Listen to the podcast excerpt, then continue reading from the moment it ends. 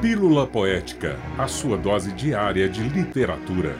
Uma produção Rádio FOP FM e Fundação de Educação, Artes e Cultura. Apresentação: Lívia Moreira. Realização: Universidade Federal de Ouro Preto.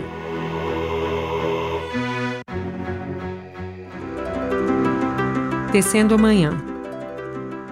Um galo sozinho não tece uma manhã.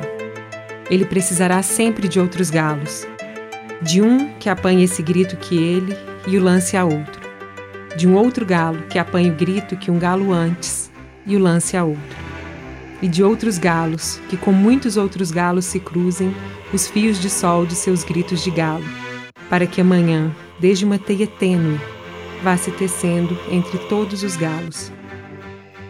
E se encorpando em tela entre todos, se erguendo tenda, onde entrem todos, se entretendo para todos, no todo, amanhã, que plana livre de armação.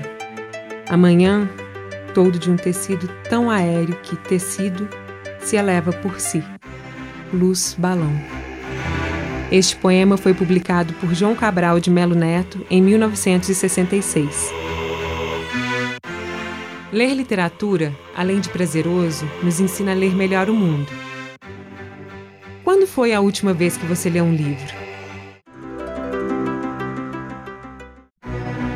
Pílula Poética, a sua dose diária de literatura.